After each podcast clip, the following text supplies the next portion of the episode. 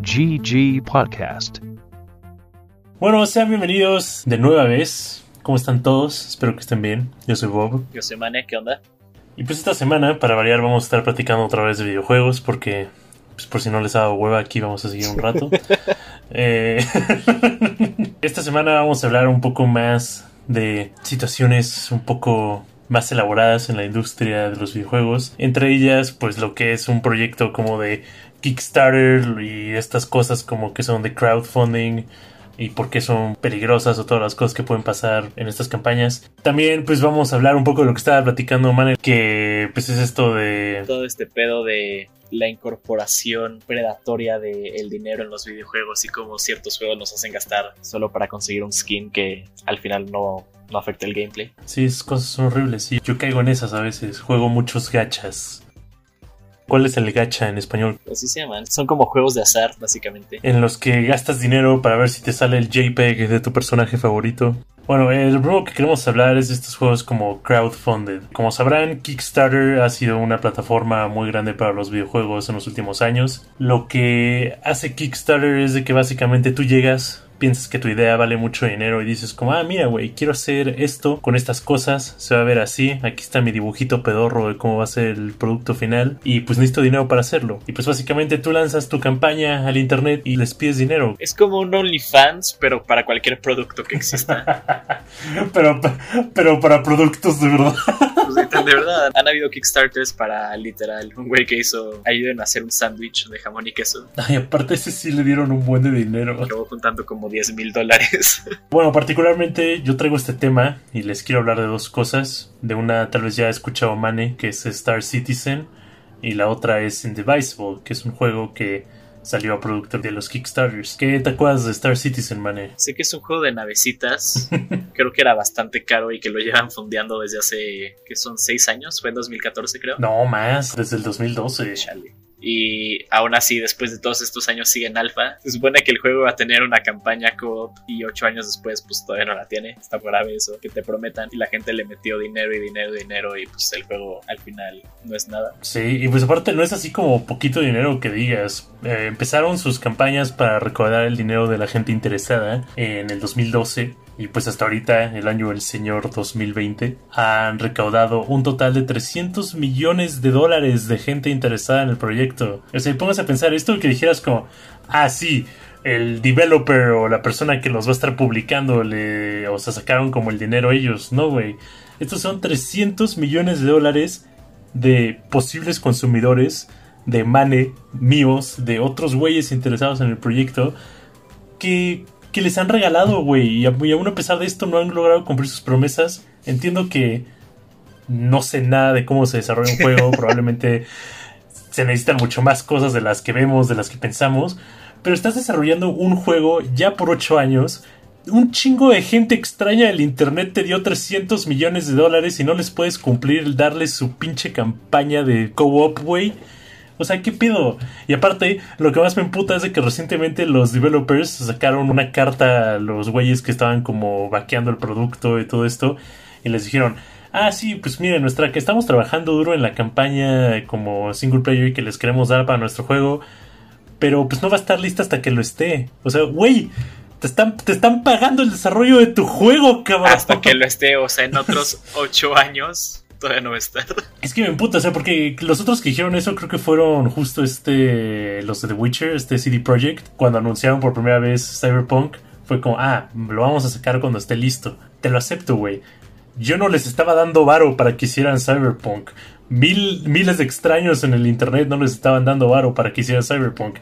Estos güeyes todavía que desde el 2012 están subsistiendo de de los dólares de toda la gente en internet tienen los huevos de decir no va a estar lista hasta que estés lista, güey. No, no me cabe en la cabeza. Me emputa. Eh. Pero todavía les daban dinero y hacían algo o prometían. Porque ves que en Kickstarter te dice dona 100 pesos y te vamos a dar un emote. Dona 200 y conoces al, al dev o algo así. O sea, prometían algo. O sea, o sea, sí, prometían muchas cosas y luego está como esta estupidez de que aparte podías comprar naves como especiales únicas para tener tú en el juego por como 200 dólares, estupideces así. el juego sí ha tenido como lanzamientos chiquitos, pero es como de, ah, miren, ya pueden jugar la parte en la que vuelas tu navecita haciendo pendejadas. Ah, ya puedes jugar la parte en la que tu monito se baja de la nave y te peleas con pistolas. Pero son como experiencias separadas, todavía no son parte de como un juego total. No, no me cabe en la cabeza. O sea, estás haciendo este juego ya por 8 años. Miles de gente te dio ya un buen de gentes. Miles de gente ya te dio tu dinero y fucking todavía no está completo. ¿Qué pedo? No entiendo. Sí, sí, es un descaro.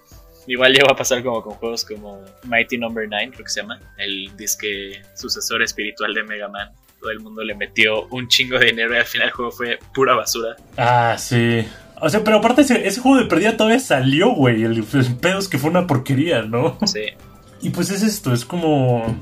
O sea, yo creo que estos proyectos pueden llegar a ser padres, pero el que ya lleven 8 años haciendo un juego y que no haya salido de alfa y que todavía gente le sigue dando dinero a este estudio, la verdad no, no, me, no me sienta bien, no me cae bien. Y pues el, otro como aspecto que viene aquí ligado es esta situación que se ha dado con un juego que se llama Indivisible. Este juego, por si tienen idea de cuál es, es de los desarrolladores de Skullgirls o Lab Zero, también les conocen así el estudio. Y pues estos sí tuvieron su Kickstarter, les fue súper chido, llegaron a sus metas, el juego salió Está para Xbox, está para PlayStation 4, está en PC, lo pueden encontrar en Steam y pues hasta hace poco acaba de llegar a Switch. Pero aquí tenemos como otra situación. Eh, en otro momento ya hablamos de esto, eh, de que Mane dijo que la industria tiende como a atraer a gente muy basura. La vieja confiable. Lo más como horrible que podemos encontrar en las personas. Y lo que pasa es de que el estudio de Indivisible, o sea, Lab Zero, resulta que la cabeza del estudio, un tal tipo que se llama Mike Z, pues todos sus malditos ahí empleados que tenía decidieron decir que, pues, eh, güey, este güey es un, hijo de puta, acosa a todas las mujeres del estudio, trata mal a todos los güeyes, y pues ya no queremos trabajar con él. Y pues esto resulta en que más de la mitad de la gente se va. el artista, uno de los artistas principales, que de hecho lo que resalta de estos juegos es el arte, igual dijo adiós, ya no quiero trabajar aquí. Y pues se les fue más de la mitad del estudio.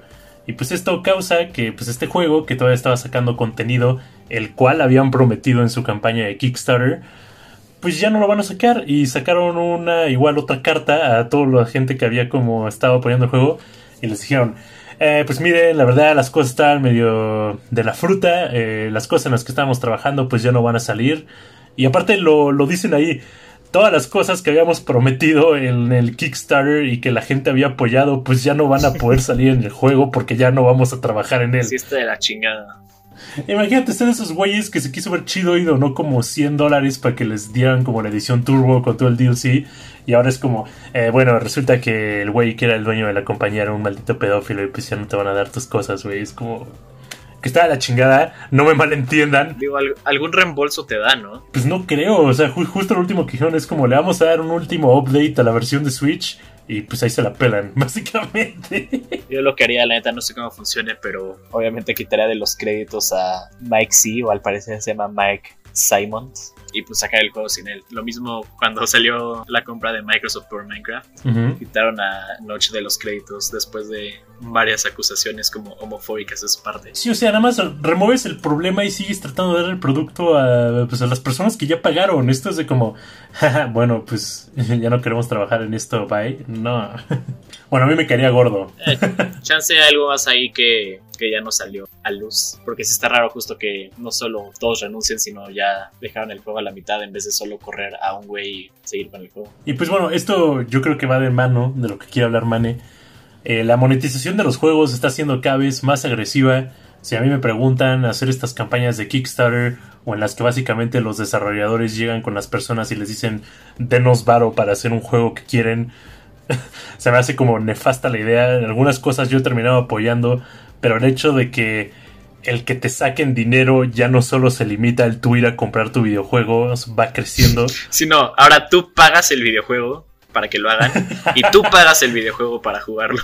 Entonces este tema es como que se ha agrandado y pues es justo de lo que quiere hablar Man esta semana. Empezando hace unos años, el tema explotó con Battlefront 2 Básicamente salió el juego y una semana antes de que fuera el release oficial, lo que hace EA de que juegas una semana antes, el juego estaba cargado de loot boxes y todas las armas y la progresión estaba como atada a dichos loot boxes. Entonces, si le metías dinero al juego, pues tenías más chance de ser mejor y pues te ponían una desventaja. Ah, sí me acuerdo de eso. Obviamente todo el mundo se quejó, este, de ahí salió el, el super meme de Pride and Accomplishment que decían, esto vas a sentir cuando desbloquees todo, te vas a sentir como orgulloso de que gastaste en este juego. Obviamente fue el comment más dislikeado de Reddit por un tiempo.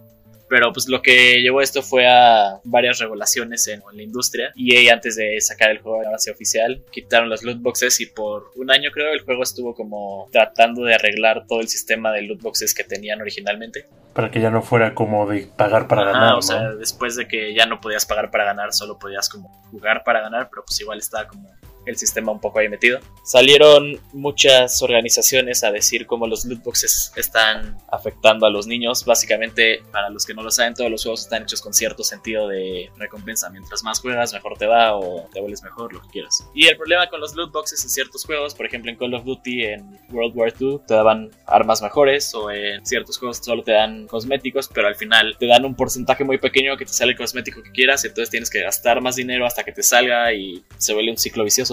Este, de hecho, de ahí sale los juegos gacha, que están basados en las máquinas de pachinko. Son básicamente las máquinas como de pelotitas que se encuentran luego en un super o que le metes una moneda y te sale un juguete. Ah, los gachas. El problema es que por un tiempo no están desglosados como los porcentajes de lo que te pueda tocar. Y se presta mucho a un término que se llama whaling, que literal los desarrolladores de cada juego le apuestan a que una persona gaste mucho, mucho dinero, solo una persona, no todas. A volverte una ballena. Ajá, y de ahí, de ahí se van como sacando el dinero para los juegos. Sí, aparte que, o sea, yo pienso que está cañón. Yo juego mucho un gacha en particular. Eh, no sé si los que puedan escuchar ahí pues han escuchado. Hay un juego que se llama Fate Grand Order. Está basado en la serie de anime y novelas visuales de Fate. A mí me parece excelente, la historia me entretiene mucho. Pero yo llevo jugando este gacha como por cuatro años. Y en varias ocasiones sí me he sentido como obligado a meterle dinero. Y mi novia también lo ha hecho porque también lo juega. Y pues sí es un sistema que está ahí para darte la madre. O sea, también ponte a pensar, no nada más como los gachas. Justo lo que está diciendo Mane de los loot boxes. Piensen en un juego que tenga como un énfasis de multiplayer de los últimos dos años. ¿Cuál de estos juegos no ha tenido las cajitas? Y todo para desbloquear skins o cosas que luego ni te sirven. Y justo como, como dice Mane, antes no te desglosaban como los porcentajes de qué te salía en qué caja y no sé qué y son porcentajes diminutos. O sea, que te salga una skin chida en un juego es como, sí, de 3% o de 2% si se los pongo más culero en el juego gacha que yo juego para torturarme, la posibilidad de que te salga un personaje de 5 estrellas, que es lo más alto, es de 0.03%. Sí, que no es nada. O sea, neta, este sistema de quitarte dinero después de haber comprado el juego, después de seguir jugando el juego, nada más va creciendo y creciendo. Y pues gracias a las cosas que han salido pues han logrado regular algunas cosas, porque de todos modos pues vale madres y sigue tomando más fuerza. Sí, ahora por ejemplo lo que hacen es que implementaron los Battle Passes para no llamarle loot box, pero pues básicamente le des la misma paz y por un cierto tiempo tienes que completar challenges de cualquier juego, por ejemplo en Fortnite, completas cada nivel y te van dando un skin o un emote o cosas del estilo, pero al final invitas a que la gente pues te siga metiendo dinero a un juego que es gratis. Que entiendo, obviamente los desarrolladores tienen que hacer dinero. Y aparte que lo sigan jugando como de manera atascada. O sea, yo he comprado creo que como dos Battle Passes en los juegos que luego he llevado a jugar y están hechos para que neta si no lo juegas a diario no llegas a acabarlo. O sea, neta quieren que estés jugando el juego todo el tiempo y eso yo creo que incrementa la posibilidad de que digas como, ah, bueno, chance me voy a comprar una cajita, dos, diez. Sí, a mí, a mí me pasó en, en Yu-Gi-Oh! Duel Links juego de cartas japonés. Fue bastante popular hace un par de años, hace 20 años. Cuando estábamos en la primaria. Y este, esta es la versión de celular del juego, que es como más rápida y más casual. Bueno, casual entre comillas. Pero igual tienes como los sobres de las cartas que te pueden salir. Y una vez me pasó que estaba jugando porque necesitaba una carta en específico para un deck. Y compré una cajita y no me salieron, y compré otra y no me salieron, y compré otra y otra, y al final me di cuenta que le había metido como 3 mil pesos en una sentada a un juego de celular. Uf. Sí, ahí fue cuando dije ya no más, pero pues justo hay gente que son ludópatas que no se dan cuenta que le están gastando y le están gastando y apuestan cosas que no, o compran cosas que no y acaban endeudándose de una manera nada agradable. Aparte ahí está como justo el problema como de los niños. Un, un niño no sabe qué pedo, un niño nada más quiere como su cerebro saque ahí la serotonina y luego pues tienen ahí la tarjeta de la mamá disponible y pues le meten y le meten y le meten y ni se dan cuenta y hay muy, muy, muy, muy, muy poca protección para estas cosas. El comprar un loot box, te lo juro, es más barato que pagar como el súper en línea, no mamen. Es que sí, o sea, literal es nada más de que esté la información ahí puesta y le das yes y madres, ya te cargaron 60 dólares. y ya está la tarjeta puesta y no es como que te preguntan, ¿seguro que lo quieres comprar? No. Nel. Es como ya, muchas gracias por la compra, ¿quieres comprar más? Parte del pedo es ese, que no sé, un solo loot box cuesta X 30 pesos. Y dices, ah, pues no está grave. Pero luego se va acumulando y ahí es cuando te agarra. Tomando esto en cuenta, yo quiero como retomar lo que dijiste la semana pasada. ¿Qué pedo cuando un banco neta quiera meterse como a uno de estos esquemas? En el sentido de que justo pues estás ahí en el juego, quieres desbloquear la skin, quieres como subir un nivel, quieres tu XP boost, alguna estupidez. Y de que de plano es de como Scotia saca su o Santander, su banco de preferencia, saca su Su Santander Gamer. Sí, saca justo una tarjetita gamer. ¿Qué pedo con esas cosas? Van a estar como ya precargadas para que pase tu tarjeta sin pedos. Si quieres comprar algo en algún videojuego, eso la verdad me da un poco de miedo. Sí, no, está cañón porque luego van a llegar a decirte, mira, saca un crédito y te damos esta skin de Fortnite especial solo con Santander. Y ahí va. No, pues es que es real. ¿Cuántos niños no van a llegar como a tratar de sacar su tarjeta o le van a pedir a sus papás y se van a meter en una deuda culera? Mamá, sácame mi cuenta de Santander Junior. Quiero mi skin de Fortnite. Sí, sí está insultado. Es que la verdad sí suena medio jalado, pues yo sí lo veo pasando. O sea, o sea es un, hay un business súper duro en todas las microtransacciones de cualquier videojuego.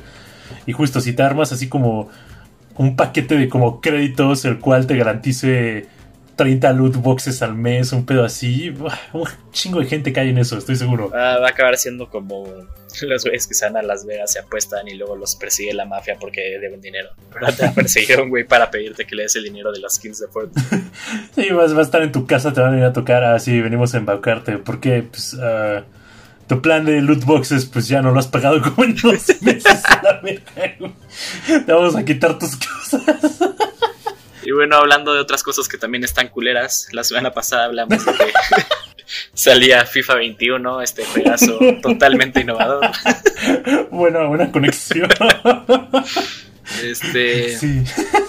Para los que no saben, FIFA tiene la versión como principal, si se puede decir, que es la de Xbox y la de PlayStation. Y a Nintendo siempre le echo el feo y saca como una versión medio chafita.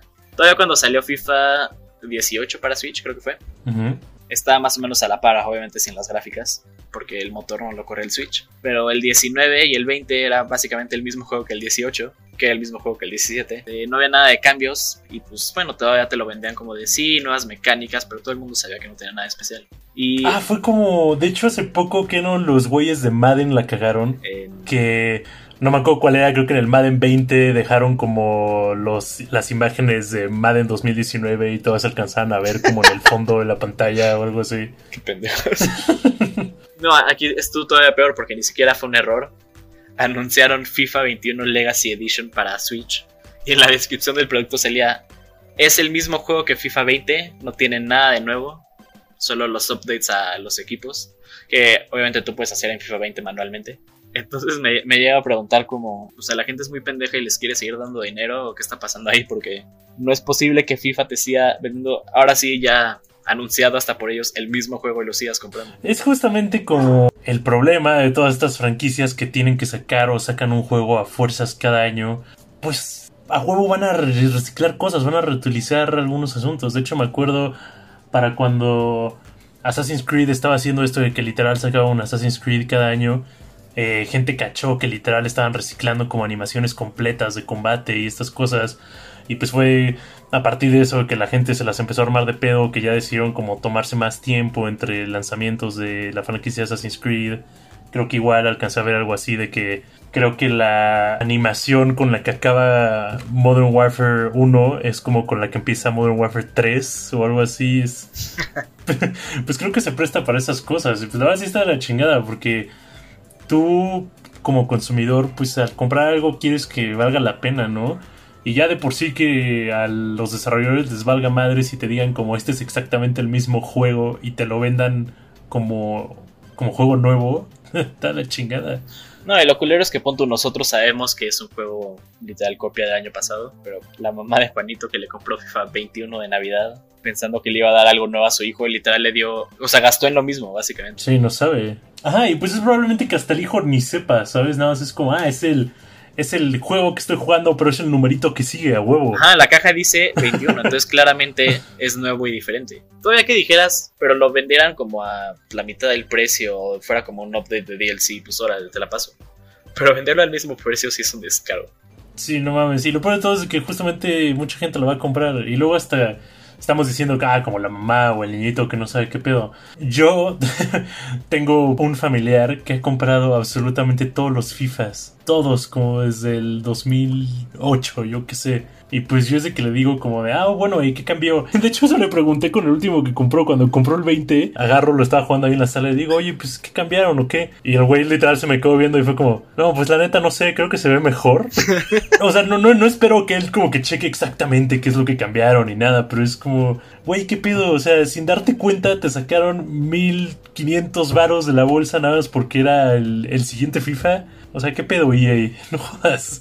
Y obviamente se entiende porque no es como que el fútbol se revoluciona cada año y es un deporte totalmente diferente. O sea, al final se trata de lo mismo, ¿no? Mete gol, gana, ahí queda. Pero mínimo que le agreguen, por ejemplo, al pasado le metieron un modo de FIFA Street, que otra vez no es nuevo. Antes era un juego aparte, ahora lo metieron como en FIFA 20. Tiene un modo de historia que obviamente tampoco es nuevo. Y muchos de los updates que han metido son de juegos pasados que luego para el siguiente no salieron, pero otras dos versiones adelante sí salieron. Entonces nada más te están vendiendo algo pasado como si fuera nuevo, pero pues que le agreguen cierto modo como minigames o... Ah, o sea, algo le pueden poner para que literal no sea el mismo juego. Aunque sea como alguna otra mecánica, no sé, que cuando estás jugando solo los, los tiros que hagas se pongan en cámara lenta, yo qué sé, güey, pero ni siquiera... Que se metan, güey, corriendo al estadio, no sé. que, que, cada vez que estás jugando un partido en línea hay un 20% de probabilidad de que un güey desnudo interrumpa tu partido, güey. Pero es que de perdida eso sería como más cagado, pero o sea, ya llegamos al punto de, de lo que acabas de decir, de que literal ponen en la caja como, este es el mismo producto que ya tienes, cómpralo otra vez. sí, ya, demasiado triste, la verdad. Y esta semana, del 12 de octubre al 18, estamos grabando hoy en lunes 12, tenemos dos releases de los que queremos hablar. El primero, Mario Kart Live Home Circuit para Switch. Eh, para los que no vieron el anuncio, es este juego de que tienes tu carrito de Mario Kart en la vida real. Lo pones en tu casa, pones en los sensores y lo vas controlando en el Switch. Y básicamente tú haces tus pistas y tienes challenges y las puedes compartir. Está muy simpático, la verdad. Pero siento que es de estos juegos que vas a comprarte tu Mario o tu Luigi, creo que también lo venden. Lo vas a jugar una semana, lo vas a dar de regalo de Navidad y luego vas a ser como, ah, pues está chido. Y ya, ahí quedar guardado. que, que, la verdad como que viendo lo que es, a mí me, me, agrada mucho Nintendo que saca este tipo de ideas, porque es como, ah, pues está Mario Kart normal, y literal alguien así que estaba terminando de hacer su línea de cocaína en la sala de ejecutivos, güey, pero ¿qué tal si en la vida real, güey? ¿Qué tal que tienes tu carrito y lo puedes estampar en tu si casa? chocas contra tu perro y lo matas con una, con una concha azul. O sea, como, o sea, está padre, porque es como, o sea, obviamente se, sí, se nota chido. que está como más diseñado como para las audiencias más pequeñas. Como dice Mane, yo creo, yo creo que Chance si lo llevo a probar, sería como, ah, es que cagado, güey, Mario Kart en mi sala, yo qué sé, pero, o sea, se, se, se, ve interesante y se ve que de perdida le echaron muchas ganas como a desarrollarlo. Siento que le va a pasar lo mismo que al Labo, que cuando salió era súper padre y todo, y luego al final fue como, ah, mira, hay una caja de cartón ahí en la sala. El otro release, eh, yo quiero hablar particularmente de un update. De esto ya lo cubrimos en otro podcast de que ahora estamos teniendo lanzamientos para actualizaciones. Es la actualización de Ghost of Tsushima que se llama Legends. A mí se me hace muy interesante esta actualización porque aparte de que le van a agregar como un buen de contenido más al juego original, creo que te van a agregar como dos nuevos eh, dos nuevas tiendas dentro del juego para que compres más armas y como ropas eh, le van a agregar como challenges al juego single player esta actualización trae un modo co-op de multiplayer que es aparte del juego base. Entonces, a mí la verdad se me hace muy padre porque los que se hayan comprado Ghost of Tsushima o se lo planean comprar, literal ahora se están comprando como otro juego aparte o si ya se lo compraron, pues ya les agregaron otro juego extra a su juego de samuráis japoneses partiéndose la madre con unos, unos, ¿cómo se dice? Huns. Los güeyes de China.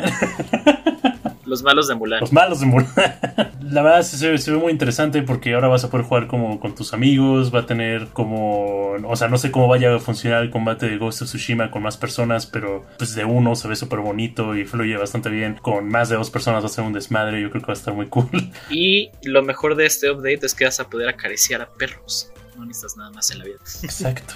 ¿Quién no quiere acariciar perros? O sea, eso ya, 10 de 10 mejor juego del año. En Mario Kart no puedes acariciar a ningún perro, solo vas a poder estampar tu carrito, entonces... Vas a poder matar a tu perro. no, no, no, no hay como en medio, es puedes como completamente aniquilar a tu perro o puedes tratarlo bien. Manejen con cuidado, por favor, no atropellen a su perro. Así láncele conchas azules tal vez, a ver qué pasa. Pero yo creo que esto ya es todo por esta semana. No, güey, las cuentas de Twitter y de Instagram. Ah, sí. Y como prometimos la semana pasada, tenemos ahora sí una cuenta de Twitter y una cuenta de Instagram para que nos den follow. La cuenta de Twitter es. Estoy metiendo a Twitter para ver la cuenta de. Igual, güey, estaba justo haciendo eso. La cuenta de Twitter es arroba guion bajo gg guion bajo podcast y la cuenta de Instagram es gg.podcast. Denos follow, comenten y qué más. No, pues va a estar muy padre. Si en algún momento pues vemos de que más personas que no sean nuestras familias y amigos cercanos se unen al podcast. Ah, estaría chido. Vamos a poder tal vez como hacer algunas preguntas de comunidad, algo de ese estilo. La verdad estoy muy emocionado. Les vamos a poder preguntar cuál, cuál fue su primera consola, que la verdad no me interesa, pero va, va, va a estar la oportunidad por lo menos. Entonces, por favor, síganos. De todos modos, yo creo que voy a tratar de ponerlas en la descripción del podcast para que ahí les hagan copy-paste o su acción de elección. Y mañana martes es Prime Day, por si les interesa. Creo que dura solo mañana, entonces cuando escuchen esto ya no sirve de nada. Pero lo escucharon aquí tarde. Chance conseguimos un micrófono mejorcito, puede ser. Ya veremos. Eh, nos vamos a escuchar mejor. Y eso es todo por esta semana. Esperamos les haya gustado a ustedes escucharnos, tanto como a nosotros grabarlo. Yo soy Manny. Yo soy Bob. Y nos vemos a la siguiente. Bye. GG Podcast.